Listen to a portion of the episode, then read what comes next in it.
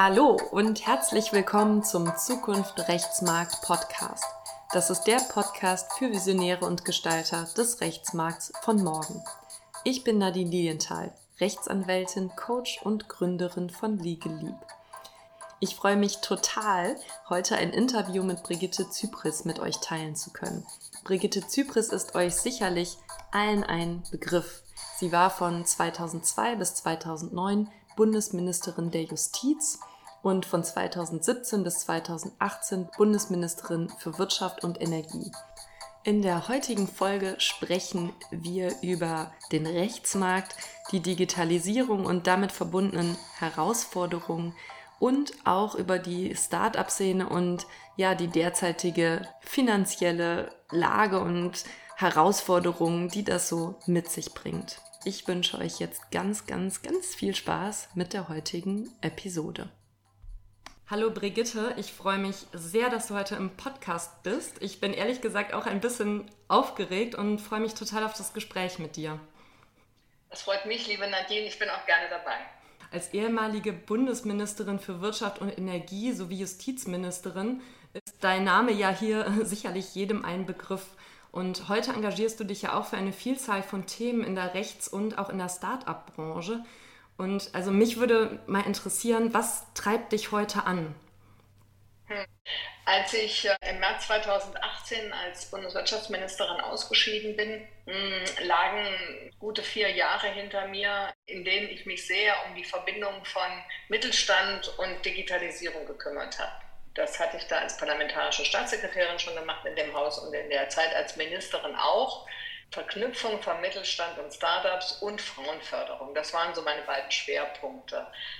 Und dieses Thema Verknüpfung Mittelstand mit Startups, das ist auch heute noch ein Thema für mich. Also wir müssen ja einfach sehen, dass die deutsche mittelständische Industrie mit ihren ganzen Hidden Champions, ungefähr 1700 Unternehmen, die irgendwie irgendwo in irgendeinem kleinen Bereich Weltmarktführer sind, dass die diesen Umschwung mit Digitalisierung alle richtig gut hinkriegen und dass auch die anderen mittelständischen Unternehmen das schaffen. Und das schaffen sie für meine Begriffe eben nicht, wenn sie sich nicht darüber informieren, was wird in der Startup-Welt gedacht und gemacht in ihrem Bereich. Und äh, diese Verknüpfung ist mir wichtig und da bin ich auch heute als Business Angel bei Glassdollar engagiert. Das ist ein Startup, die das professionell machen und rede aber auch bei verschiedenen Events über dieses Thema oder werbe immer wieder dafür, auch bei Veranstaltungen von Industrie- und Handelskammern und so weiter, dass das wahrgenommen wird. Und ähm, in der Rechtsbranche, also du hast ja gesagt, ich komme aus der Justiz, äh, da treibt mich natürlich weiter das Thema auch um, wie ist es mit der Digitalisierung der Justiz. Was passiert da eigentlich? Wie können wir diese ganzen digitalen Tools, die sich inzwischen entwickelt haben, auch für die Justizbranche besser nutzen? Da entwickle ich auch gerade eine Veranstaltung mit für November hier in Berlin, äh, wo man das diskutieren sollte und will. Und ja, hoffe halt, dass ich da vielleicht auch als Herausgeberin der Zeitschrift für Rechtspolitik den einen oder anderen Anstoß geben kann. Also dass das einfach ein bisschen stärker noch reflektiert wird, das Thema. Jetzt bist du ja schon wirklich viele Jahrzehnte politisch tätig, auch sehr erfolgreich politisch tätig und könntest natürlich auch, wie das der ein oder die ein oder andere macht, sagen, ja okay, ich habe da jetzt irgendwie meinen Beitrag geleistet und vielleicht ruhe ich mich jetzt auch mal ein bisschen aus oder kümmere mich um mich selber. Es gibt ja dann aber irgendwas, was dich dann trotzdem antreibt, da noch weiterzumachen, zu sagen, hey, hier gibt es noch so viel zu tun und ich gehöre jetzt auch noch zu mhm. denen, die hier anpacken. Naja, also ich sag mal so, ich war nie jemand, der so eine scharfe Trennung gemacht hat zwischen Arbeit und Freizeit oder Privatleben und öffentlichem Leben. Das ging ja bei mir schon gar nicht, weil ich war ja irgendwie immer eine Person und ich war immer öffentlich und äh, diese Themen interessieren mich ja nach wie vor und ich lese da ja auch privat zu und es treibt mich auch nach wie vor um. Und ich bin jetzt nicht jemand, der meint, ich habe jetzt so viel gearbeitet und jetzt mache ich gerade mal gar nichts mehr. Das könnte ich gar nicht. Also das ist mir irgendwie wesensfremd. Ich, äh, es, es bleibt dabei, dass wenn ich irgendwo was sehe, von dem ich denke, es muss geändert werden, dann mache ich meinen Mund auf. Kann man jetzt irgendwie nicht ändern. Ja, das kann ich total gut verstehen. Und ich glaube, da gibt es ja in der Tat noch einiges zu tun. Du hattest ja gerade auch schon angesprochen, Digitalisierung und Rechtsbranche, Digitalisierung und Justiz. Wie beurteilst du das denn aus deiner Perspektive? Was ist da in den letzten Jahren passiert? Also wo sind vielleicht auch Erfolge? Und was sind aber auch noch Bereiche, wo wir dringend und unbedingt weiter vorankommen müssen? Hm. Ja, ich will jetzt nicht von mir behaupten, dass ich dann komplett Überblick hätte. Das muss ich mal gleich vorweg schicken. Aber nach meiner Wahrnehmung ist es halt so, dass es schon relative Erfolge gibt, beispielsweise mit diesen Plattformen, MyFlight und ähnliches, wo man einfach als Verbraucherin seine Rechte besser realisieren kann, indem man seine Ansprüche abtritt an dieses Unternehmen, die die dann geltend machen. Das ist zwar nicht ganz so schön und man hätte, wenn man es anders einklagen würde, auch, würde man auch mehr Geld bekommen, aber die Frage ist halt, ob man es dann bekommt und ob das alles so läuft. Und von daher glaube ich, dass Flightwise eine echte verbraucherfreundliche Alternative ist. Und da gab es ja jetzt auch noch mehr Plattformen. Die Bahn beispielsweise hat da jetzt auch schnell darauf reagiert. Das hat sich ja auch so eine an so ein Angebot für Bahnverspätungen breit gemacht. Und jetzt hat die Bahn das ja so vernünftig, sage ich mal, in ihre App integriert, dass man da das Verspätungsgeld ganz leicht beantragen kann, dass ich mir gar nicht so richtig vorstellen kann, dass das Angebot dann noch funktioniert. Also ähm, das ist etwas, hm, was, was schon funktioniert. Was auch funktioniert, glaube ich, ist äh, wenigstens in breiten Teilen der Einsatz von Machine Learning Produkten, die in Anwaltskanzleien, großen Wirtschaftsanwaltskanzleien oder ähnlichem mehr die Dokumente durchforsten und da bestimmte Lesearbeiten abnehmen. Das wird auch teilweise schon bei den Gerichten heute gemacht, nach meiner Kenntnis. Aber generell gilt, dass in der Gerichtsbarkeit natürlich noch sehr viel Nachholbedarf ist. Und da kommen wir wieder auf das typisch deutsche Problem des Föderalismus. Deutschland ist nun mal ein föderal organisiertes Land und daran wird sich auch nichts ändern, weil unsere Verfassung das so vorschreibt. Und deswegen bleibt es auch dabei, dass die Länder für die Gerichtsbarkeit zuständig sind und auch dafür sorgen müssen, dass die digitale Ausstattung in den Ländern entsprechend vernünftig stattfindet. Und dann kommt das nächste Thema. Jetzt ist es aber so, dass es Anwälte gibt, die tatsächlich in Berlin ihre Praxis machen und Köln eine Klage erheben wollen. Und das ist nun mal ein anderes Bundesland. Und wir müssen einfach, also das ist, glaube ich, die, die Aufgabe, die noch bewältigt werden muss, dass sämtliche Länder kompatibel sind, Systeme haben, dass es da einheitliche Verfahren gibt, ähm, dass es einheitliche Grundlagen gibt, dass man, ähm, ja, also Kompatibilität der Systeme hat. Das äh, scheint mir ganz besonders wichtig zu sein. Und da fehlt es meines Wissens nach äh, immer noch. Mhm. Jetzt hast du ja zwei, finde ich, sehr interessante Bereiche genannt. Einmal die Plattform, die es neuerdings oder seit ein paar Jahren gibt, insbesondere im Bereich Verbraucherschutz und auf der anderen Seite auch Legal Tech Tools, die teilweise von Kanzleien schon eingesetzt wurden mit all den Herausforderungen, die damit auch verbunden sind weil das ja tatsächlich also oft eine Technologie ist, aber noch kein fertig einsetzbares Rechtsprodukt und da ist eine relativ schwierige Übertragung, die dann auch von dem einen zum anderen vorzunehmen ist. Deswegen also ja, das ist ja auf jeden Fall ein Fortschritt, so wie es mal war. Und zum Beispiel Due Diligences, ich saß damals noch im Datenraum mit lauter Ordnern und so ist es jetzt ja nicht mehr. Also es ist ja doch ein bisschen digitaler geworden. Und das ist ja, sag ich mal, die Seite der Praxis, ne? also das, wo die tatsächliche Realität ist. Und wo man manchmal das Gefühl hat, dass die vielleicht auch die Politik und Gesetzgebung in gewisser Weise oder wahrscheinlich oft auch ja überholt. Ja.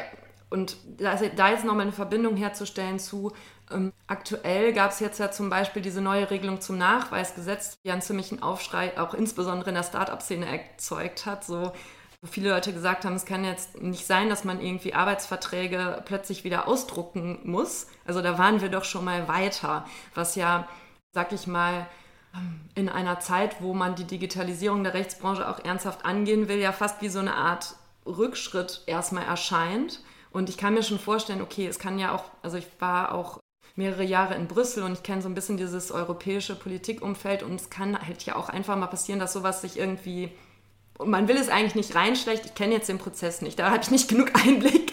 Aber in jedem Fall, also das ist was, wo ich so ein bisschen davor stehe, mich frage, wie, wie kann das irgendwie passieren?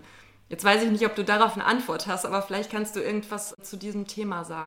Du meinst zu dem Thema, dass man da manchmal doch Anforderungen hat, wo man staunt, dass die in der digitalisierten Welt noch genau. so Gesetze heute geschrieben werden. Also wie beispielsweise ja. dieses Ausdrucken von Arbeitsverträgen. Ja. Naja, ich denke, dass da irgendjemand gesessen hat und sich gedacht hat, naja, sowas muss ja dann lange halten zum Beispiel. Äh, vielleicht nicht wusste, dass es eine Cloud gibt, wo das irgendwie nicht mehr so ein Thema ist, wie das früher mal war. Ich weiß es ja nicht. Und sich deshalb, wir müssen das jetzt mal so machen. Ich kann es nicht wirklich beantworten, aber manchmal ist es halt so, dass in so Gesetzgebungsprozessen Einzelne äh, da auf einmal doch so eine Eingebung haben, irgendwas reinschreiben und die anderen merken es nicht. Und dann läuft sowas auf einmal durch. Solche Fälle haben wir ja hier in Deutschland auch gehabt. Ähm, also das, das kann schon mal passieren. Ich weiß nicht, ob das da so war. Vielleicht stand auch irgendeine tiefschürfende Bewegung dahinter, die ich jetzt nicht kenne. Das kann ich gar nicht Ja, vielleicht. vielleicht. Gibt es grundsätzlich Möglichkeiten, sowas, also angenommen es ist so, sowas wieder rückgängig zu machen oder ist da trotzdem so ein... Ja, natürlich, man kann ja ein Gesetz jederzeit wieder ändern. Mhm. Okay, ja. Also wir haben ja einmal hier so einen Fall gehabt, das war, ist aus irgendwelchen Gründen in das Gesetz reingekommen, hinterher hat es keiner gewusst, dass das so war, dass Eheschließungen in Deutschland auch kirchlich möglich sind und nicht erst standesamtlich okay. sein müssen, sondern nur kirchlich sein können. Und als das dann bemerkt wurde, haben wir auf einmal gesagt, was ist denn das hier für ein Quark? Sowas wollen wir doch eigentlich gar nicht. Und das ist meines Wissens auch wieder geändert worden. Okay. Aber das war so eine Geschichte, wo man sich irgendwie gefragt hat, wie konnte denn das eigentlich passieren? Wieso ist denn das jedem durchgerutscht dann im Bundestag? Ja, interessant. Ich erinnere mich noch, als ich in Brüssel angefangen habe, am Anfang habe ich irgendwie immer so eine Vorstellung gehabt, was auch, glaube ich, also einfach sehr naiven Blick darauf, dass das wirklich so alles von vorne bis hinten total durchdacht ist, weil mir noch nicht klar war, wie dieser politische Prozess ist, wo ja einfach wahnsinnig viele Leute irgendwie kleinste Teile abändern, sodass das, was irgendwann mal aus einem Guss war, am Ende eher so auseinandergezogen wird und dann halt ich kenne das jetzt insbesondere am Beispiel der Datenschutzgrundverordnung, nachher etwas rauskommt, was teilweise in der Praxis schwierig ist. Um es vorsichtig zu sagen. Ja. Auf die Plattform wollte ich nochmal gern zurückkommen, weil ich finde, dass das ja. ein sehr interessanter Punkt auch ist, auch vielleicht nochmal durch so eine politische ähm, Brille betrachtet. Auf der einen Seite helfen solche Plattformen, die Verbraucher unterstützen, ja, um, sage ich mal, Access to Justice sicherzustellen.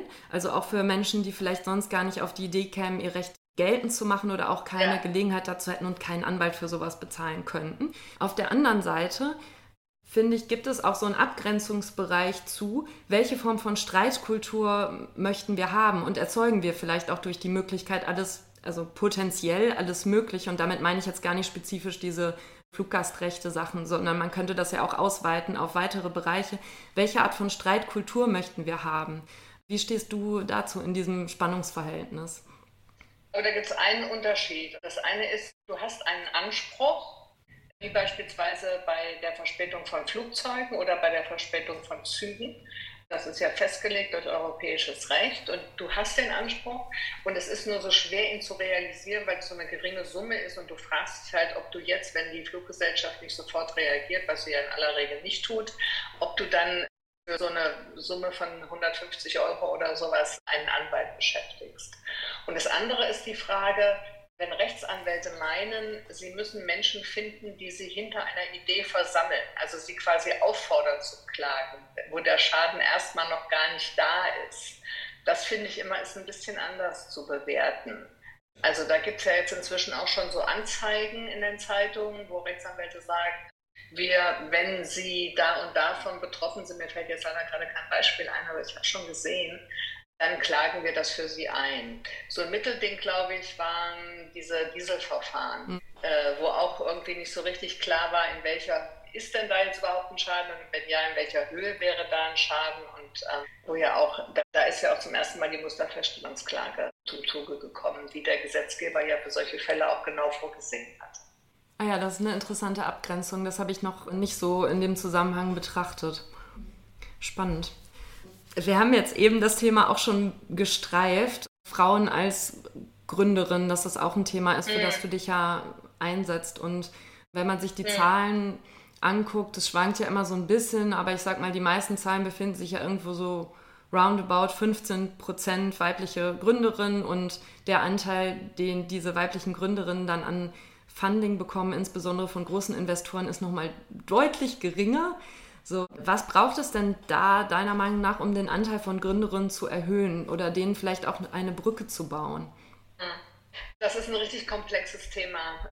muss ich ehrlicherweise sagen jetzt. Also äh, ich meine, wenn wir von dem Anteil von Frauen an Gründerinnen mit 16, 17 Prozent reden, wie der Startup-Monitor des Startup-Verbandes ja legt, äh, dann reden wir natürlich von reinen digitalen Startups, also von Startups, die digitale Projekte aufsetzen und die skalierbar sind. Da reden wir nicht von Selbstständigkeit von Frauen. Das ist mir immer noch mal wichtig zu sagen, weil wenn man die Selbstständigkeit von Frauen über alles betrachtet, also wenn du den Blumenladen dazu zählst und die Steuerberaterin und die Ärztin und die Fußpflegerin, die sind ja alle selbstständig als Frauen, dann sind wir bei knapp 50 Prozent. Also da gibt es schon sehr viele Frauen in Deutschland, die das machen. In diesem technischen Bereich aber, da gibt es halt ganz wenige. Und das hängt natürlich zuvörderst mal damit zusammen, dass es überhaupt ganz wenige Frauen gibt, die in dem Bereich qualifiziert sind. Und das ist ja auch heute noch oft so, dass die Gründerinnen ähm, in Startups, die da mitmachen, dass die nicht den Tech-Bereich vertreten, sondern dass die den Sales-Bereich vertreten oder HR oder sowas. Also das ist ja heute auch schon ein Phänomen. Also das ist, also es sind noch nicht mal die Tech, es sind noch nicht mal alles Techie-Frauen. Es gibt eben einfach wenig Frauen, die die MINT-Fächer studieren, die Informatik studieren und die dann dementsprechend die Kompetenz hätten, das überhaupt zu machen. Also manche haben Ideen, suchen sich dann halt auch jemanden, der ihnen das dann in der Ausführung macht. Aber das ist da überhaupt erstmal niedrig. So, und an dem Thema arbeiten wir ja nur auch schon seit ich berufstätig bin irgendwie. Ist das ein Thema in der Politik und in der Verwaltung gewesen? Ich habe so eine Verwaltungslaufbahn vorher gemacht, da war das aber auch schon immer Thema. Wie können wir Mädchen mehr ermuntern, in die technischen Berufe zu gehen? Und da kommen wir irgendwie nicht so richtig vorwärts. Das, ähm, ich glaube, wir nutzen auch nicht alle Ideen, die man haben könnte. Aber wenigstens äh, stagniert das ja, also schon seit ewigen Zeiten und ähm, sämtliche Girls Days und sonstige Geschichten haben da nichts genützt. Das ist einfach so, dass es in der Pubertät abbricht, die Mädels sich dann nicht mehr dafür interessieren.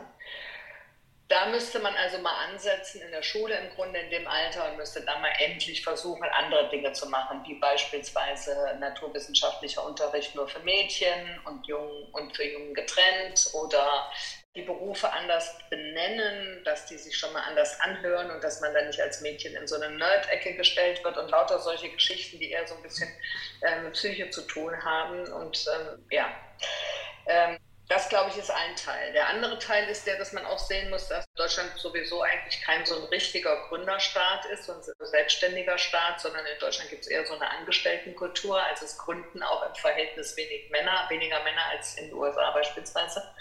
Ähm, und das liegt eben daran, dass wir sehr äh, gute, große Unternehmen haben, wo man zu guten Konditionen interessante Arbeit macht. Und viele sagen sich dann halt, ja, da gehe ich doch lieber beim Porsche oder zum Daimler oder äh, irgendwo anders hin, die Automobilbranche ist ja eine der großen Branchen, die auch attraktiv ist in Deutschland, wo auch gut bezahlt wird, ja, und es gibt natürlich noch viele andere. Ähm, und äh, mache mich nicht selbstständig. Also da braucht man noch eine zusätzliche intrinsische Motivation, damit man das überhaupt hat. Und das, glaube ich, gilt für Männer und für Frauen äh, gleichermaßen. Ja, und dann gilt natürlich auch, dass man Frauen wie in anderen Bereichen auch ähm, da stärker ermuntern muss. Also das Stichwort Role Model dass, dass sie sehen können, das kann funktionieren und es macht Spaß und ich kann auch gründen und Kinder bekommen. Ich habe, als ich äh, parlamentarische Staatssekretärin wurde, da 2017, nee, 2013, da habe ich so ein Gründerinnenfrühstück eingerichtet. Und da waren in der ersten, bei dem ersten Treffen, bei dem ersten Frühstück waren mehrere dabei, die gesagt haben, als ich gegründet habe, habe ich mir gedacht, ach, jetzt verändere ich mein Leben so, da kann ich auch gleich noch ein Kind kriegen. Das war, irgendwie fand ich das toll, weil ich gedacht habe, oh Gott, das hätte ich mir alles gar nicht zugetraut, aber die haben das alles super gemanagt. Das war gar, gar, gar kein Problem.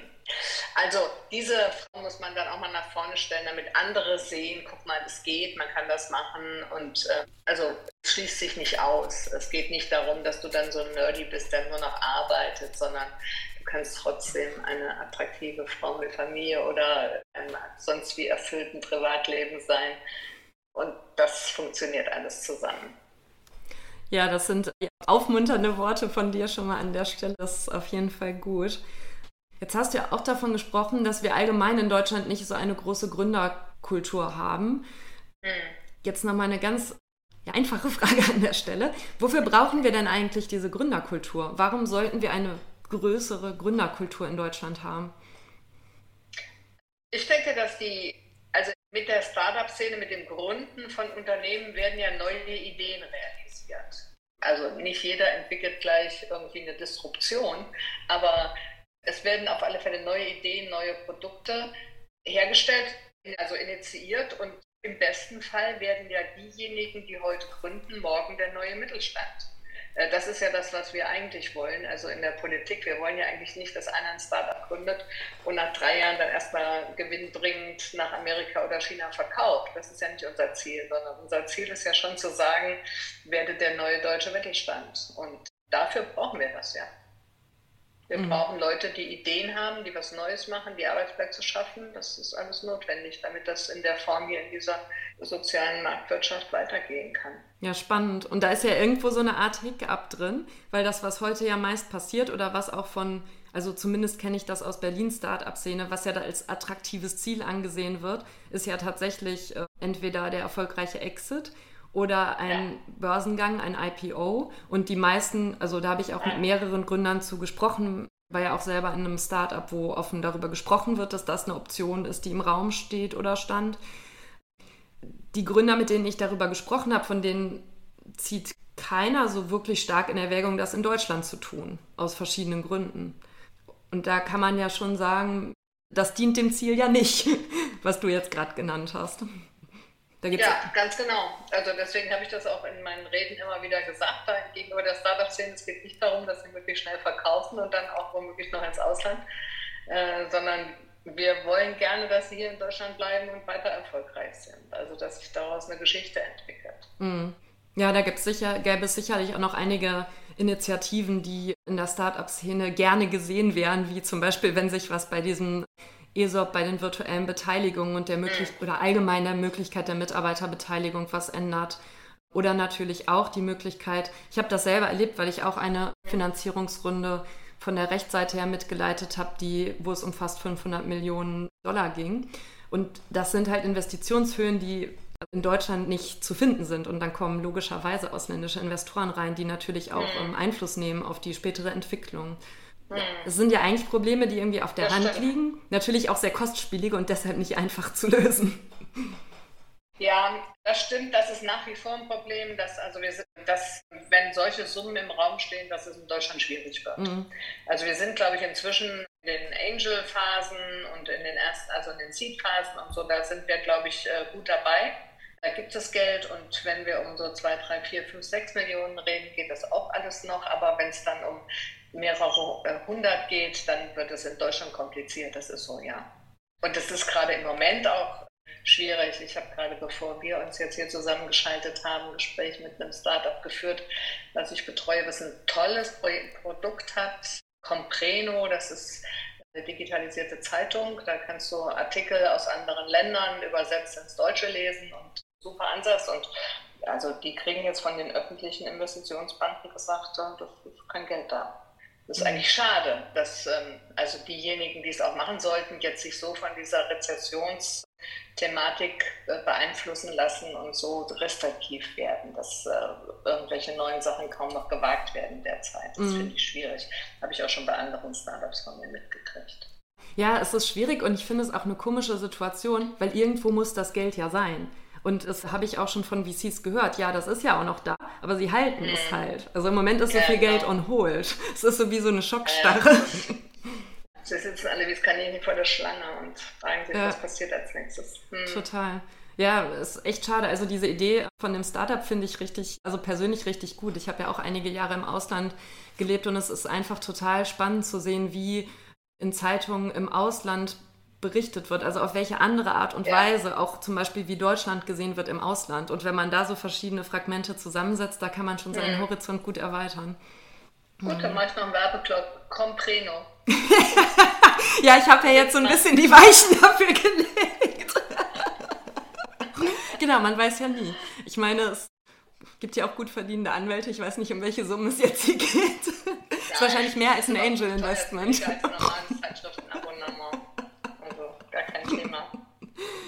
Super. Du warst ja lange und auch sehr erfolgreich in der Politik tätig und bist ja tatsächlich eine der sogenannten Role Models, von denen du eben gesprochen hast, von denen wir auch noch mehr brauchen. Und welches Mindset glaubst du hat dir dabei geholfen, das zu schaffen und all das zu erreichen?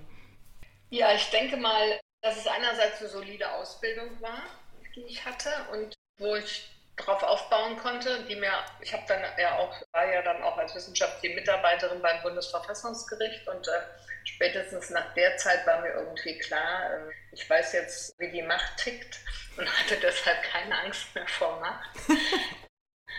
ähm, und dann ist natürlich ein ganz wichtiger Aspekt, dass man sich nicht ins Boxhorn jagen lässt, sondern dass man sich was zutraut. Also das ist ja auch eins meiner meine, einer meiner Wahlsprüche, ein Teil alles Talents ist die Courage, äh, ein, ein äh, Sprichwort von Bertolt Brecht.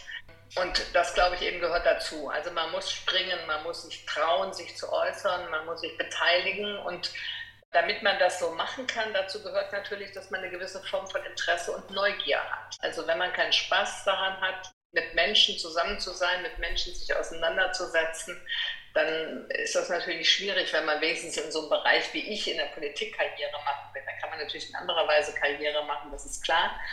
Da, wo ich es gemacht habe, da muss man da schon Spaß dran haben, mit Menschen umzugehen. Also ich glaube, wie gesagt, also du brauchst einerseits eine Ausbildung, du trauen, du musst dir was zutrauen, also du brauchst ein gewisses Selbstbewusstsein und du brauchst eine Offenheit und eine Freude an dem, was du tust würde ich mal so sagen. Jetzt hast du eine schöne Geschichte am Anfang erzählt. Du warst da beim Bundesverfassungsgericht und hast da deine Angst vor Macht, so hast du es eben genannt, verloren. Ja. Das finde ich total spannend. Kannst du da noch so ein bisschen mehr zu sagen, wie dir das gelungen ist? Weil ich kann mir schon vorstellen, dass das doch vielleicht für einige ein Problem ist. Und ich glaube auch, wenn man so übergroßen, also natürlich ist es positiv, erstmal Respekt vor Dingen zu haben. Also ich kann ja auch nicht überall reingehen und erwarten, ich bin irgendwie, kann schon alles und weiß schon alles, auch wenn ich irgendwie noch total viel lernen muss. Und gleichzeitig ist es aber ja total wichtig, auch einfach mal zu sagen, okay, ich fühle mich jetzt hier noch nicht hundertprozentig wohl, aber ich habe halt trotzdem das Selbstbewusstsein und traue mich einfach mal reinzugehen mit dem, was ich schon kann und guck mal, wie weit ich denn damit jetzt erstmal komme.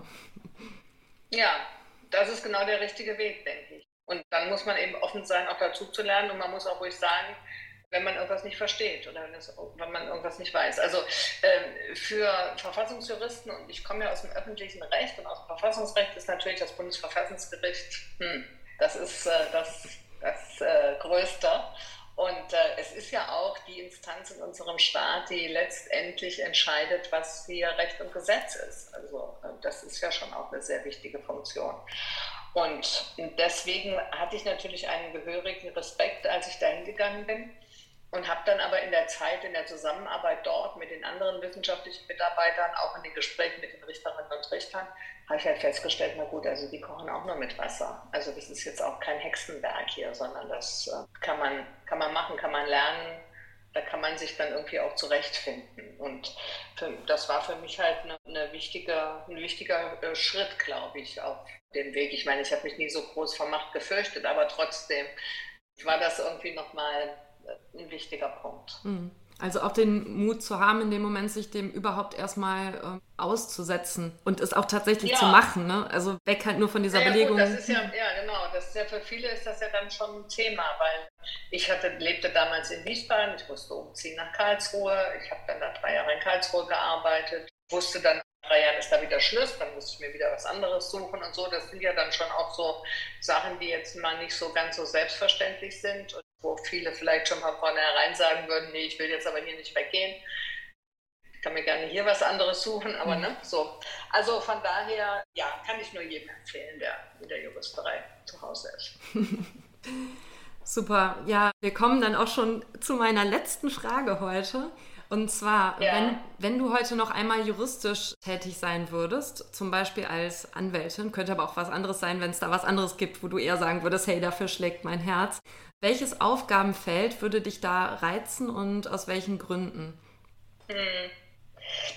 Also das finde ich ehrlicherweise eine sehr schwierige Frage. Ich habe mich damit überhaupt noch gar nicht beschäftigt, weil ich ja eigentlich so einen Weg eingeschlagen habe in den letzten Jahren, der mich so weggeführt hat von der Juristerei ein bisschen. Deswegen, wenn ich was werden würde jetzt, dann würde ich auf alle Fälle Anwältin werden wollen. Insofern ist deine Frage schon, geht schon in die richtige Richtung und wahrscheinlich würde ich dann schon auch das Familienrecht im Zusammenhang mit Mediation wählen. Also ich habe ja in den vier Jahren, als wir mal in der Opposition waren, von 9 bis 13, habe ich eine Mediationsausbildung gemacht und das finde ich eigentlich nach wie vor spannend. Ich bin auch bei der Deutschen Stiftung Mediation und das finde ich ein wirklich wichtiges, wichtiges äh, Feld. Und von daher glaube ich, dass ich das Familienrecht im Zusammenhang damit, das würde mir Spaß machen. Das finde ich eine super Antwort. Ich habe unter anderem auch gemeinsam mit einer Mitgründerin ein Netzwerk für ganzheitliche RechtsberaterInnen gegründet. Und also Aha. das, was du sagst, spielt da so total rein, weil ich glaube auch, dass die Zukunft im juristischen Beruf daran liegt, noch mehr Verknüpfungen herzustellen. Jetzt macht uns das Berufsrecht das nicht wahnsinnig leicht, auch wenn es jetzt ja so langsam Auflockerungen gibt. Aber ich glaube schon, dass die Zukunft halt da liegt, auch so ein bisschen halt ganzheitlicher auf Themen zu schauen. Und gerade die Verbindung von Familienrecht mit Mediation ist ja so ein ganzheitlicher Blick auf die Sache. Also man guckt halt nicht nur durch diese Rechtsbrille, okay, der hat recht, der hat nicht recht, sondern eher so halt durch diese lösungsorientierte Brille. Genau. Und vor allen Dingen ist es total wichtig, wenn Kinder da sind. Mhm. Also man muss sich eben einfach darüber im Klaren sein, auch wenn man sich als Paar trennt, ist man immer gemeinsam über das Kind und die Kinder verknüpft. Und da ist es total wichtig, dass man da halbwegs vernünftig miteinander umgeht. Und deswegen, glaube ich, ist es schon der Mühe wert, sich bei so einer Mediation mal darüber klar zu werden, was hat eigentlich, was für Kränkungen sind es eigentlich, die einen da stören und wie kann man versuchen, das über Verfahren vielleicht auch zu minimieren, schlicht und ergreifend. Das geht ja dann auch oft. Ja, total. Und ja. zu unserem Rechtssystem gehört ja auch halt nicht nur das harte Vorgehen, sondern auch diese ganzen Tools, die sich ja auch in der ZPO im weitesten Sinne finden. Also dann kann, sollten wir sie ja auch in gleicher Weise nutzen. Ja, vielen, vielen Dank. Es war extrem interessant und danke, dass du dir die Zeit genommen hast und ja, spannende, Gerne. inspirierende Gedanken mit uns geteilt hast. Gerne. Vielen herzlichen Dank. Ich so, ich hoffe, die heutige Episode hat euch Freude bereitet. Für mich war es auf jeden Fall eine ja ganz besondere Folge und ich hoffe, dass ihr auch einiges für euch daraus mitnehmen konntet.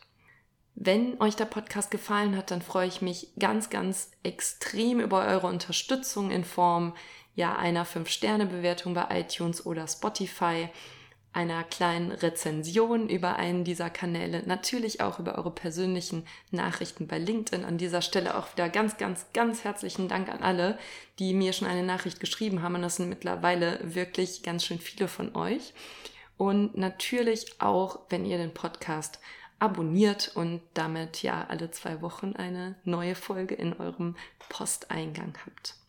Und jetzt möchte ich euch wie alle zwei Wochen einfach wieder einen wunderbaren Tag wünschen, wo auch immer ihr ihn verbringt.